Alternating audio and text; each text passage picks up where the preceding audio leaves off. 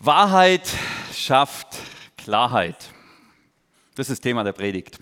Wahrheit schafft Klarheit. Und manchmal ist auch eine schlechte Nachricht eine gute Nachricht insofern, dass sie Klarheit schafft. Dann weiß ich, woran ich bin.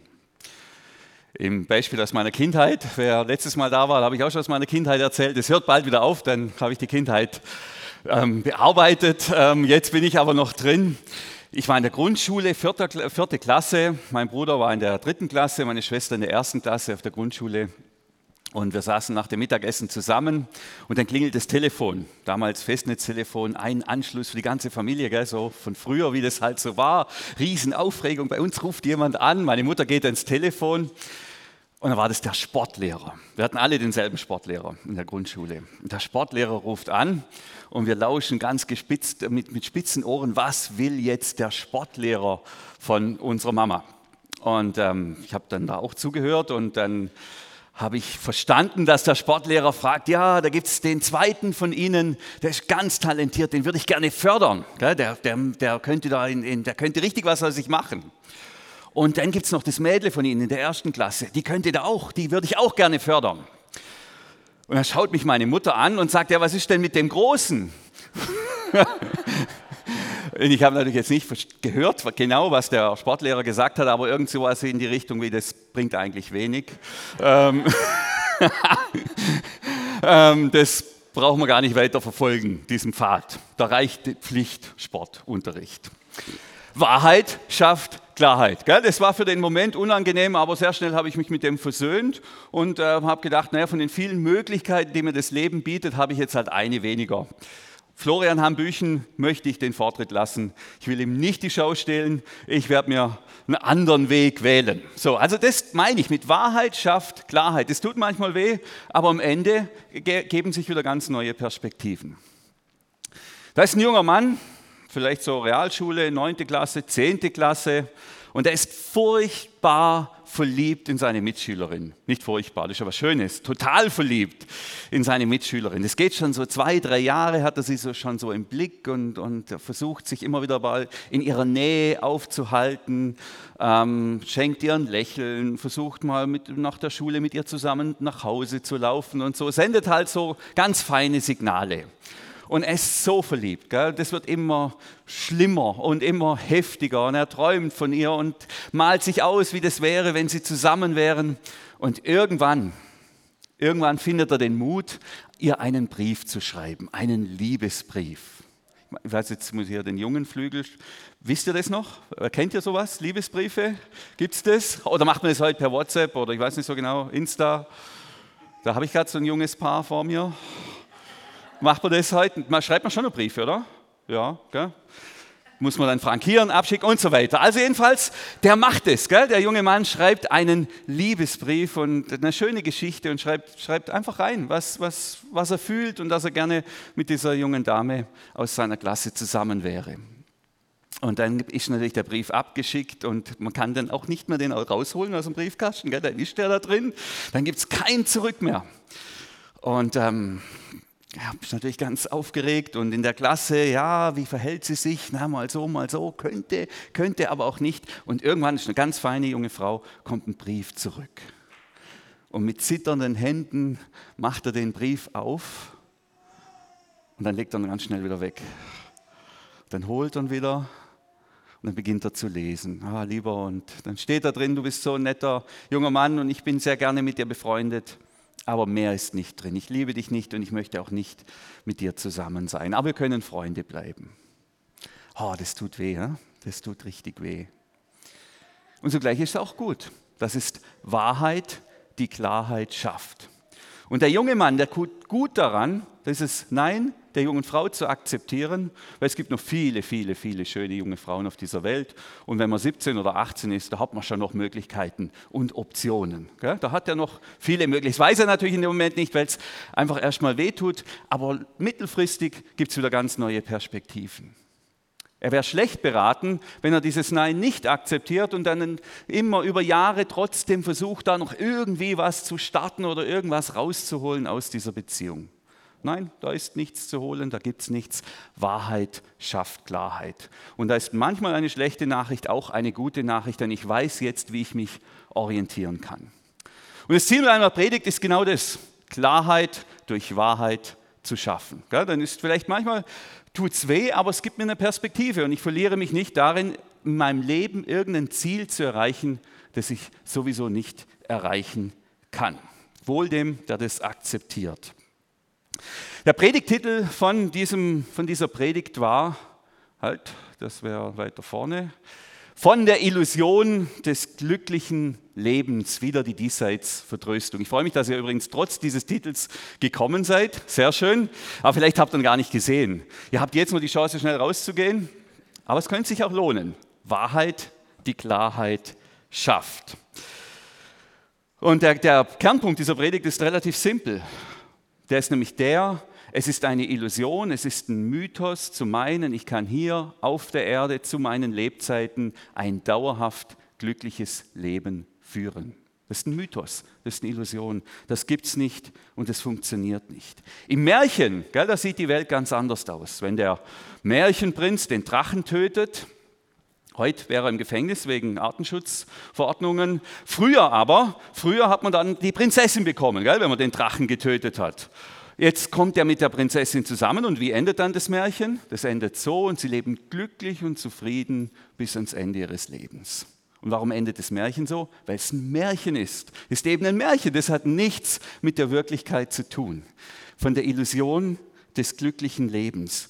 Es gehört zu dieser Weltzeit dazu, das führe ich nachher noch aus, es gehört zu unserem Leben dazu, dass wir eben noch nicht zu Hause sind, dass wir noch nicht an der Stelle sind, äh, zu der wir bestimmt sind. Und deshalb ist es eine Illusion zu meinen, ich kann, mich hier, ich kann mir hier jetzt ein glückliches Leben aufbauen, ich kann mir jetzt hier ein glückliches Leben schaffen. Das funktioniert nicht. Und da sind wir wieder bei dem jungen Mann in dem Anfangsbeispiel wohl, dem Menschen, der das gar nicht erst versucht und nicht seine ganze Energie und Kraft darauf verschwendet, ein Ziel zu erreichen, das man gar nicht erreichen kann. Also vergeude nicht dein Leben im sinnlosen Versuch hier, das Paradies auf Erden zu schaffen und irgendwie glücklich zu werden. Du wirst dieses Ziel, solange du lebst, nicht erreichen können. Und es befreit, dass es die Wahrheit, die Klarheit schafft und es befreit, ganz neue Prioritäten im Leben zu setzen.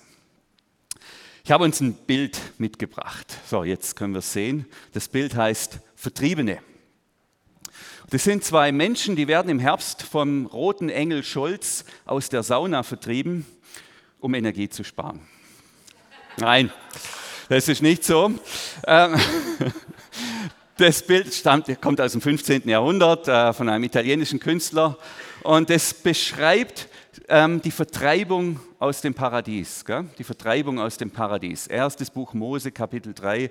Da wird beschrieben, wie Gott den Menschen aus dem Paradies vertreibt. Davor kommt der Sündenfall. Das kann ich jetzt nicht alles ausführen, aber es beschreibt einen Zustand, in dem wir Menschen uns befinden. Und mir hat dieses Bild, das, das fand ich so eindrücklich, weil, weil dieser Schmerz dieser Schmerz ist so plastisch dargestellt in den Gesichtern der Frau und des Mannes. Dieser Schmerz darüber, die Heimat verloren zu haben, keine Heimat mehr zu haben, nicht mehr da zu sein, wofür wir eigentlich bestimmt sind und geschaffen sind. So heißt es im ersten Buch Mose, ähm, Kapitel 3, so trieb Gott, der Herr, die Menschen aus Eden, also aus dem Paradies hinaus und stellte östlich von Eden die Keruben und das flammende Schwert als Wächter auf. Das ist die Beschreibung, in der wir Menschen uns seither befinden. Wir befinden uns nicht mehr im Paradies, im Garten Eden, wo alles leicht war, wo alles schön war, wo alles einfach war, wo wir, da waren wir zu Hause. Das ist unsere wahre und tiefe Heimat und da sind wir eben nicht mehr. Das ist das, was die Bibel sagt. Ganz einfach. Wir sind vertrieben und wir können nicht mehr zurück. Es geht sogar noch weiter. Im ersten Buch Mose können wir lesen, dass eine Art Fluch über uns liegt. Ähm, über der Frau unter Schmerzen bringst du Kinder zur Welt. Das ist mit viel, viel Schmerz und Mühe verbunden. Dann dieser Kampf der Geschlechter, auch das gehört zu dem Fluch, der über uns Menschen liegt. Das wird dich zu deinem Mann hinziehen, aber er wird über dich herrschen. Da herrscht eine Unruhe. Die Männer herrschen über die Frauen, die Frauen wehren sich und das, das hört ja nicht auf. Wir sind immer noch mittendrin in diesem Kampf der Geschlechter, diese ganze Gender-Problematik und Thematik versucht er hier genau irgendwie dem Herr zu werden. Uns gelingt irgendwie nicht. Wir sind da immer im Kampf, immer in der Auseinandersetzung. Gehört zu dieser Weltzeit dazu. War eben nicht so in Eden. Dort herrschte Harmonie. Jetzt nicht mehr. Viel Schweiß musst du vergießen, um dein täglich Brot zu bekommen. Mühe, jede Arbeit ist mit Mühe verknüpft. Wir können nicht mehr einfach nur im Schlaraffenland leben. Früher muss man hart arbeiten auf dem Feld und schwitzen. Heute muss man sich in irgendwelchen Büros rumtreiben, den Stress ertragen und irgendwelche abstrakten Dinge tun, die genauso belastend sind. Das ist mit Mühe verbunden, das ist ein Kampf, das ist mit Anstrengung verbunden. Selbst geistliche Arbeit ist manchmal mit Mühe verbunden. Das gehört dazu. Das ist eine Beschreibung der Welt. Und dann zum Schluss das ganz große Thema, wir sterben, wir sind sterblich. Jeder von uns. Staub bist du und zu Staub musst du wieder werden. Es kommt der Tag, es kommt die Stunde und die Minute. Da steht jemand vor deiner Urne oder vor deinem Sarg, vielleicht ist der Thomas, vielleicht ich, vielleicht jemand ganz anderes, und er sagt Staub zu Staub, Erde zu Erde, Asche zu Asche und kippt die Erde drauf. Der Tag kommt. Das liegt vor uns, vor jedem Einzelnen von uns. Das ist der Fluch über, dem, über den Menschen, der da ausgesprochen wurde. Wir leben eben nicht mehr im Paradies.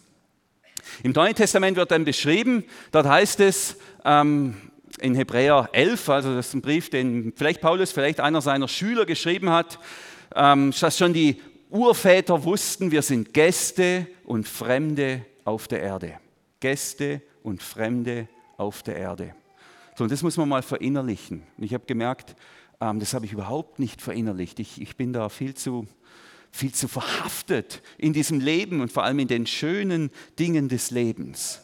Aber Tatsache ist, wir sind hier Gäste. Wir sind hier Fremde. Gell? Max, du bist ein Gast und Fremder auf dieser Erde. Ein Tourist, könnte man sagen. Gell? Eine, eine kurzzeitige Erscheinung. Äh, du kommst und du gehst wieder. Ich bin ein Gast und ein Fremder. Michael, was bist du? Gast und Fremder, genau. Bist da und gehst wieder. Wir sind hier nicht dauerhaft zu Hause. Das beschreibt die Bibel ganz eindrücklich und ganz eindeutig. Jetzt ist ja hier dieses Herr der Ringe-Spektakel, äh, ging ja wieder los am Freitag. Ich glaube, einige haben das angeschaut. Also, wo ich hinkam, waren Gespräche über die Ringe der Macht, heißt es jetzt. Also, jetzt geht dieses ganze Drama wieder von vorne los. Ähm, ich dachte, das hätten wir jetzt hinter uns gebracht. Jetzt kommt es schon wieder. Und da gibt es ja in dieser Herr der Ringe-Welt, die ja viele ähm, sagen wir mal, Parallelen auch zu, zu christlichen Themen hat, da gibt es ja bei der Hobbit gibt's ja die Zwerge. Und die Zwerge, die hatten ihre Heimat im Berg Eribor. Gell? Das war ein wunderbarer Berg voller Schätze und voller Saumägen und was die da immer gegessen haben und Bier getrunken. Und dann kam der Drache und hat sie aus diesem Berg vertrieben. Und sie können nicht mehr zurück. Und seither irren sie ziellos und heimatlos über diese Erde. Und egal, wo sie hinkommen, sie können sich nirgendwo niederlassen. Und ich finde, das ist genau das Bild für uns. Wir haben unsere Heimat verloren. Den Ort, für den wir bestimmt sind und bestimmt waren, den haben wir nicht mehr. Wir sind Vertriebene. Das beschreibt beschreibt uns Gäste und Fremde auf der Erde, die aber, und das ist die gute Nachricht, unterwegs sind, unterwegs sind in eine neue Heimat, in ein neues Reich, in ein neues Paradies, in eine ewige Heimat. Die werden wir allerdings erst nach unserem Tod erreichen. Und wer meint, er kann jetzt hier zu Lebzeiten den Himmel auf Erden schaffen oder das Paradies aufbauen, der, der schneidet sich, der wird es nie erreichen. Ich bin ein Gast und ein Fremder auf dieser Erde. Und es geht mir darum, dass wir diese Wahrheit, an dieser Wahrheit ein bisschen nippen heute, ein bisschen an dieser Wahrheit auch kosten und beginnen, diese Wahrheit zu verinnerlichen. Das verändert alles. Das ist gute Nachricht für alle, die sowieso keine Perspektive mehr haben in ihrem Leben auf irgendeinen Katalog leben, in einem schönen Haus mit einer tollen Ehe und Kinder und Hund und so weiter die krank sind, die geschlagen sind. Das ist gute Nachricht zu wissen, ich bin Gast und Fremder, ich darf gehen. Die Karten werden nochmal neu gemischt, da kommt nochmal richtig was Gutes. Meine wahre Heimat, meine wahre Bestimmung liegt nicht im diesseits, im diesseitigen Leben, sondern im jenseitigen Leben. Jetzt versteht mich nicht falsch. Mir geht es jetzt hier nicht darum, äh, so eine falsche Leidensmystik da aufzubauen. Da wäre ich auch absolut der Falsche dafür. Im Sinn von, ja, das ist hier alles mühselig und das ist alles bedeutungslos und wir müssen hier nur irgendwie das ganze Leben hinter uns bringen. Gar nicht. Wir können hier jetzt schon viel Freude erleben. Unglaublich viel Freude und viel Glück. Aber es bleibt immer vorläufig. Es bleibt immer vorläufig. Ich hatte das große Privileg, äh, mit meiner Frau ein paar Tage in die Berge zu fahren, während unsere Kinder auf dem Ranger Camp waren. Fantastische Arbeit übrigens, liebe Rangerleiter. Nicht nur, dass ihr das Ranger Camp macht, sondern dass ihr auch unsere Kinder betreut. Tipptopp. Ähm, wir konnten wegfahren ähm, und das war einfach, einfach eine wunderbare Zeit. Wandern, lesen, nichts tun, rumhängen, essen und trinken. Und wie es der Zufall so will, waren wir ungefähr zehn Meter von der höchsten Brauerei Europas weg. Gell? Wusste ich vorher auch nicht. Dann konnte ich da auch noch ein leckeres Bier trinken. Also fantastisch. War alles, war alles perfekt. Und doch, gell, und doch, obwohl alles da war, alles perfekt war, war da eine Leerstelle. Hat da was gefehlt? War das Glück nicht vollendet, nicht vollkommen? Bei aller Freude, bei allem, was so schön war, hat alles gepasst, war trotzdem eine Leere, eine Leerstelle, hat was gefehlt. Und das ist ein gutes Gefühl. Das ist ein gutes Gefühl zu wissen, ich bin noch nicht da. Das ist, ich würde mal sagen, unsere Sehnsucht nach Gott. Wir sind für das Ewige geschaffen, für das Jenseits geschaffen. Und im Diesseits spüren wir das manchmal. Und wenn du diese Leere spürst, ich glaube, das ist der falsche Weg, das mit noch mehr, noch mehr irgendwie zu füllen. Ja, jetzt waren wir in der Ferienwohnung, ha, irgendwas fehlt noch, jetzt brauchen wir halt ein Zwei-Sterne-Hotel. Vielleicht dann, eine Woche Urlaub gibt es nicht, vielleicht zwei Wochen Urlaub. Man kann das mit mehr, mehr, mehr, mehr, mehr. Im Diesseits kann man dieses, diese Sehnsucht nach dem Jenseits nicht füllen. Kann man dieses Loch ist unendlich, das kann man nicht mit diesseitigen Dingen, mit geschaffenen Dingen, mit Freuden des Lebens, kann man diese Leere niemals stopfen. Und deshalb lade ich uns ein, auch wenn du an den Punkt kommst, wo du merkst, ja, ich habe eigentlich alles und irgendwie fehlt doch was, dieses Gefühl zuzulassen. Das ist ein gutes Gefühl. Das ist das Gefühl von Heimweh. Das ist das Gefühl, ich habe hab eine Heimat. Ich habe noch einen Ort, wo ich hin kann und wo ich hingehöre. Das ist wie ein Kompass zu Gott, könnte man sagen. Das ist was Gutes. Drückt es nicht weg oder schüttet es oder kippt es irgendwie zu. Lass es zu, dass es weh tut dass das noch unvollendet ist hier, dass es noch unperfekt ist. Das ist ein gutes Gefühl, denn das führt uns direkt zu Gott, das führt uns direkt zu unserer wahren Heimat. Also ich bin ein Gast und Fremder auf dieser Erde. Jetzt war das den Menschen früher bewusst, sehr bewusst sogar. Die haben das ausgelebt, zelebriert. Es gibt ja dieses berühmte Lied von Paul Gerhardt, ich bin ein Gast auf Erden und finde keinen Stand sei du mir. Also jedenfalls mit Vaterland endet es dann. Vaterland, gell? Der Himmel, der Himmel, der Himmel soll Vaterland werden. Der Himmel soll Vaterland werden. Jetzt habe ich gerade ein Buch bekommen über Paul Gerhardt Lieder. Ah, ich weiß nicht, ob das noch was wird. Ich bemühe mich, gell? ich bemühe mich. Also den Menschen früher war das sehr klar. Denen war das sehr klar. Wir sind hier nur auf der Durchreise. Und gerade so in so pietistischen Strömungen und so, da hat man da, war das alles schwierig und dann hat man sich so komplett nur noch auf den, auf den Himmel irgendwie gestürzt und dann das Jenseits, wenn das dann mal kommt, dann ist alles gut. Ähm, und natürlich ähm, geht es nicht darum, jetzt hier so eine falsche Diesseits, äh, Jenseitsvertröstung zu machen. Das war früher so. Früher war das auch die Gefahr und man hat dann der Kirche vorgeworfen und den Predigern, ja, ihr predigt immer vom Himmel und ihr betäubt die Menschen. Ihr Opium fürs Volk war der Vorwurf. Ihr betäubt die Menschen, die ändern gar nicht ihr Leben, die ertragen halt alles in der Hoffnung, dass es irgendwann bald rum ist und sie dann in ihrer wahren Heimat sind. Ich glaube aber, dass sich die Welt komplett geändert hat. Deshalb mache ich diese Predigt. Deshalb hat mich dieses Thema so umgetrieben. Seit Wochen treibt mich das um. Ich glaube, wir vergessen manchmal, dass wir hier nur auf der Durchreise sind. Wir vergessen manchmal, dass wir hier nur auf der Durchreise sind. Dass wir nur Gäste und Fremde sind, wie die Zwerge mit Thorin Eichenschild unterwegs. Wir sind eben noch nicht zu Hause. Und wer heute glücklich werden will und wer meint, ich kann jetzt irgendwie den Himmel haben, der wird unglücklich werden, zu 100 Prozent unglücklich werden. Das geht nicht. Das ist genau wie der junge Mann am Anfang. Ich muss es akzeptieren. Das ist die Wahrheit, die Klarheit schafft. Und ich sage, okay, ich kann hier nicht das große, vollendete Glück auf der Erde haben, dann probiere ich es doch gar nicht erst. Und dann richte ich mein Leben und meine Energie anders auf andere Dinge aus. Wir sind fürs Ewige geschaffen und das Vergängliche kann uns da nicht und niemals komplett glücklich machen. Es gibt große Highlights, wunderbare Dinge, aber es kann uns eben niemals komplett glücklich machen. Tim Keller, ein Theologe aus New York, den ich sehr schätze, der hat vor wenigen Monaten die Diagnose bekommen, Bauchspeicheldrüsenkrebs. ist nicht schön. Das ist fast ein Todesurteil. Und seither reflektiert er dieses Thema Leben und Sterben ganz neu. Und von ihm stammt folgendes Zitat. Wenn wir schöne Dinge in letztgültiges verwandeln, wenn wir sie zu unserem größten Trost und unserer größten Liebe machen, werden sie uns am Ende zwangsläufig bitter enttäuschen. Ja, das ist die Gefahr. Vor allem in einer Welt, in der wir leben, in der es diesen Mythos gibt. Diesen Mythos, und das wäre die falsche Diesseitsvertröstung. Du kannst hier alles haben, du kannst hier das komplette Glück erleben. Wenn du nur das kaufst oder diese Erfahrung machst oder dieses Erlebnis, dann, dann wirst du den Himmel auf Erden erleben.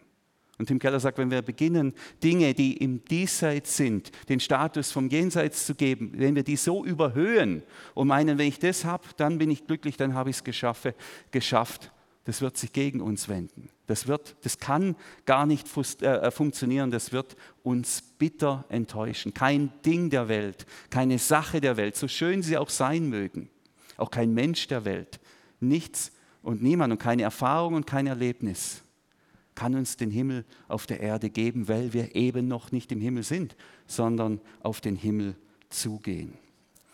Und sollte es dann doch gelingen, sollte, ich, sollte es doch gelingen, dass ich alle meine Lebensträume erfüllen kann, alle, den Chat, den Gulfstream, alles, ich habe alles, was ich mir nur so wünsche. Was passiert dann? Dann kommt mir der Tod dazwischen, der Tod. Und dann war es das schon wieder. Ich kann ja nichts mitnehmen in die jenseitige Welt. Und deshalb ist es vorläufig und vergänglich. Und ich meine, wir leben in einer Zeit und in einer Welt, in der wir sehr, sehr viel Energie auf das Diesseits und auf das Diesseitsglück verwenden. Weil wir meinen, ich muss jetzt alles haben und jetzt alles erleben. Jemand hat den Tod, als ein Papst war das, der hat gesagt, der Tod ist wie eine riesige, unüberwindbare Mauer. Da sehen wir so ein ganz kleines äh, so kleine Menschen da unten, riesige Mauer, die wir nicht überwinden können. Im Glauben sehen wir, was dahinter kommt, im Glauben. Aber wir können das nicht irgendwie wissenschaftlich erfassen. Wir wissen es nicht. So ganz empirisch irgendwie, dass wir wissen es nicht. Im Glauben sehen wir es, aber so ein normaler Mensch, der, hat da, der weiß es nicht. Und die Reaktion unserer Kultur ist die, dass wir sagen, na gut, wenn ich sowieso sterbe und nicht weiß, was dann kommt, ja, dann will ich wenigstens jetzt, solange ich lebe, das Beste aus meinem Leben rausholen. Gell? Und dann wird plötzlich alles zum Event, alles zur Supererfahrung. Ich muss alles auskosten, alles mitnehmen. Ich kann keinen Filterkaffee mehr trinken, es muss Barista sein, gell? ist ja klar. Da muss alles wird zum Event, gell? nicht nur ein normales Tannenzäpfle, sondern ein Kraftbier von der höchsten Brauerei Europas oder was weiß denn ich. Das muss alles und nackt am Nordpol schwimmen und eine Kreuzfahrt, alles mitnehmen, alles mitnehmen, gell? Weil damit ich jetzt wenigstens noch irgendwas vom Himmel erlebe. Viele schreiben sich so eine Bucketlist, kennt ihr vielleicht auch, das kommt vom Löffel, Löffel abgeben. Das, sind die, das ist die Liste der Dinge, die ich getan haben will, bevor ich dann den Löffel eben abgeben muss. Das ist die jetzt von Carmen, eine Frau aus dem Internet, irgendeine Bloggerin habe ich da gefunden. Ja, das ist ja schön, das sind alles schöne Dinge. Aber das, das ersetzt uns niemals den Himmel auf Erden. Und wenn so eine Liste dazu führt, dass ich getrieben bin, in Stress komme, meine ganzen Ressourcen an Zeit und Geld für irgendwelche Erfahrungen draufgehe, draufgehen, die mich am Ende doch nicht vollkommen erfüllen werden, ich glaube, dann ist es Zeitverschwendung, Lebenszeitverschwendung, Lebensverschwendung. Entsteht ein Riesenstress für etwas, was wir hier suchen und niemals hier finden können, sondern nur in der jenseitigen Welt nach dem Tod, wenn wir dann bei Gott sind. Und wir als Menschen, die mit Gott unterwegs sind, die auf Jesus vertrauen, wir haben da bessere Perspektiven. Wir wissen, wir müssen hier das Glück nicht jetzt schon haben und greifen und suchen. Wir können dem Leben viel gelassener entgegentreten. Selbst im geistlichen Leben gibt es die Gefahr so einer Diesseitsvertröstung. Wenn ich sage, es muss jetzt alles immer relevant sein, gell? Jesus muss mir jetzt immer sofort helfen, ich muss immer sofort was haben und jetzt muss es immer gut gehen. Menschen, die so ihren Glauben leben, über die sagt Paulus, ähm, das sind die Ärmsten von allen. Gell? Die sind bemitleidenswerter als niemand sonst. Wenn der Glaube an Christus uns nur für dieses Leben Hoffnung gibt, sind wir die bedauernswertesten unter allen Menschen. Das ist schon eine starke Aussage. Natürlich ist der Glaube jetzt relevant, sage ich nachher noch was dazu. Aber wenn, das nur, wenn sich das nur auf das Diesseits beschränkt, dann verkürzen wir den Glauben. Dann gehen wir am Ziel vorbei. Denn tatsächlich ist aber Christus als erster von den Toten auferstanden. Er ist derjenige, der die Mauer äh, überwunden hat, der drüben war, der Wohnungen gebaut hat, sagte er später. Ich habe Wohnungen, Häuser für euch vorbereitet. Und so können wir sicher sein, dass auch die übrigen Toten auferweckt werden. Wir können doch sicher sein, dass wir da drüben gut ankommen dass wir dann am Ort unserer Bestimmung sind, dass wir dann dort sind, wo wir die Erfüllung haben, wo wir das echte und wahre Leben haben. Wir können sicher sein, weil Jesus uns vorausgegangen ist, weil Jesus uns den Weg gebahnt hat. Und deshalb können wir dem Leben jetzt viel gelassener entgegentreten, auch im Glauben, auch als Christen. Das finde ich wirklich eine ganz fantastische Botschaft. Jetzt war diese Predigt bisher sehr einseitig, das muss ich zugeben. Die wird der Komplexität des Lebens und der Bibel nicht gerecht. Natürlich gibt es da diese Mauer, die trennt des Diesseits und die trennt des Jenseits. Ähm, aber die gute Nachricht ist ja, und das sagt ja Jesus auch, das Himmelreich ist nahe herbeigekommen. Also das ist natürlich nicht so, dass wir nicht jetzt schon ein bisschen was von dieser Ewigkeit, von diesem Paradies, von diesem neuen Eden kosten könnten.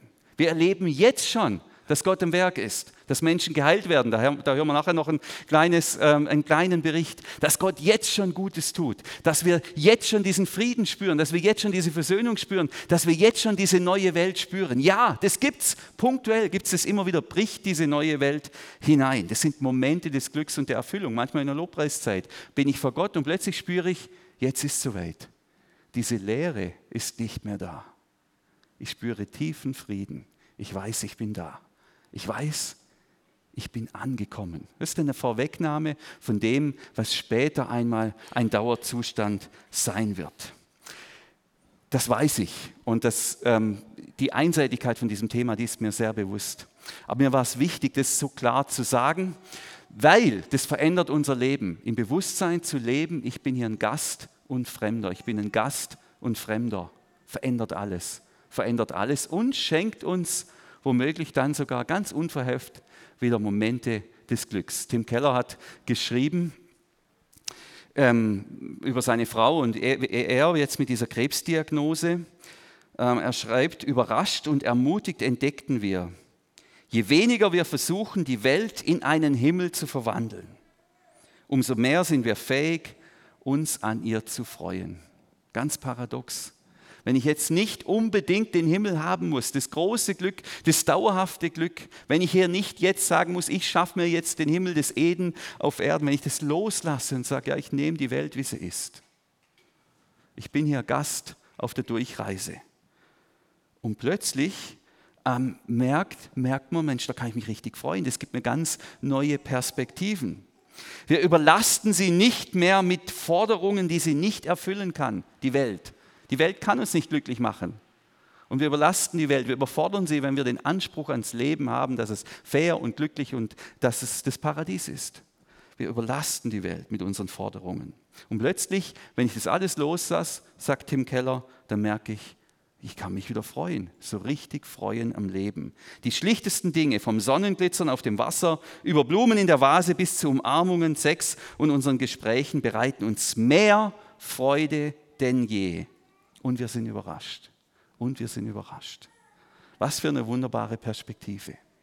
Wenn ich die Welt nicht überlaste, mein Leben nicht überfordere mit dem Anspruch, jetzt alles Glück zu haben und jetzt glücklich sein zu müssen.